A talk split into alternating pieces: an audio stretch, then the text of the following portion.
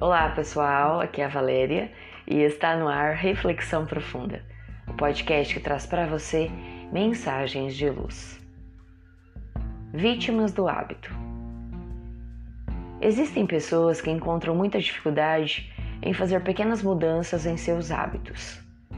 Pessoas que têm suas coisas bem arrumadas e nos lugares certos, sempre na mesma posição e, de preferência, na mesma ordem seguem sempre pelos mesmos caminhos, frequentam os mesmos restaurantes e pedem os pratos já conhecidos.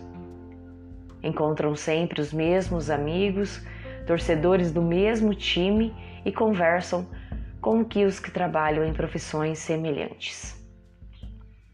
Geralmente ouvem a mesma rádio, assistem os mesmos canais de televisão e variam um pouco a programação.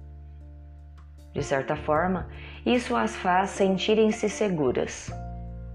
Arriscar não é do seu feitio. Por outro lado, pessoas assim acabam sendo vítimas do hábito e têm grande dificuldade para resolver problemas, a menos que sejam problemas já conhecidos. Isso gera ansiedade, depressão e baixa autoestima, quando precisam encontrar solução para situações inesperadas e sua criatividade é solicitada. Ah, se esses adultos pudessem se ver quando tinham a desenvoltura dos seus cinco ou seis anos de idade. Era uma idade em que a criatividade brotava por todos os poros. Não faltava solução para problema algum. Não havia perigo que não fosse afastado com um disparo de água, com seu revólver de brinquedo. Não havia guerra que não pudesse ser vencida com algumas bolinhas de papel, arremessadas com um elástico esticado na ponta dos dedos. Agora são executivos, homens e mulheres de negócio. Pessoas que precisam mostrar seriedade. Todavia, esquecem-se de que seriedade não quer dizer sissudez, nem falta de um sorriso nos lábios. Essas reflexões nos fazem lembrar um garoto de setenta e poucos anos, homem público, respeitável, profissional, reconhecido no mundo inteiro, que se diverte brincando com um bilboquê ou andando de balanço. Podemos até imaginar a felicidade dos seus netos ao ver o avô brincando como um garoto. Esse homem é um ilustre professor, psiquiatra, educador e escritor brasileiro.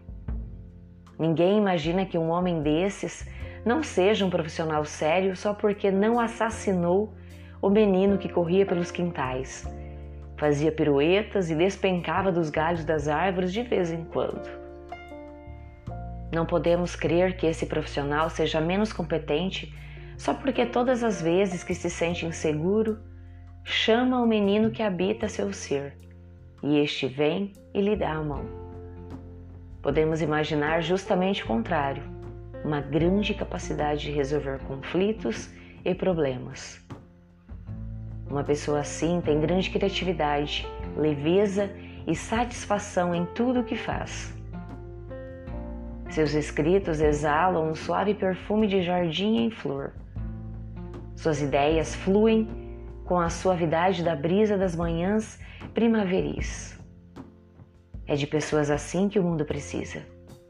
Homens e mulheres confiantes, alegres, honestos, descomplicados, leves. Pense nisso.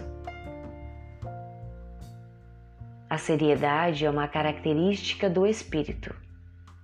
Um sorriso não a destrói. Um rosto fechado não a garante. Pense nisso e considere que a criança que habita em você pode lhe ajudar a encontrar a felicidade que há muito você vem procurando. Reflita sobre isso hoje. Fonte, site Momento Espírita. Chegamos ao final de mais uma reflexão profunda.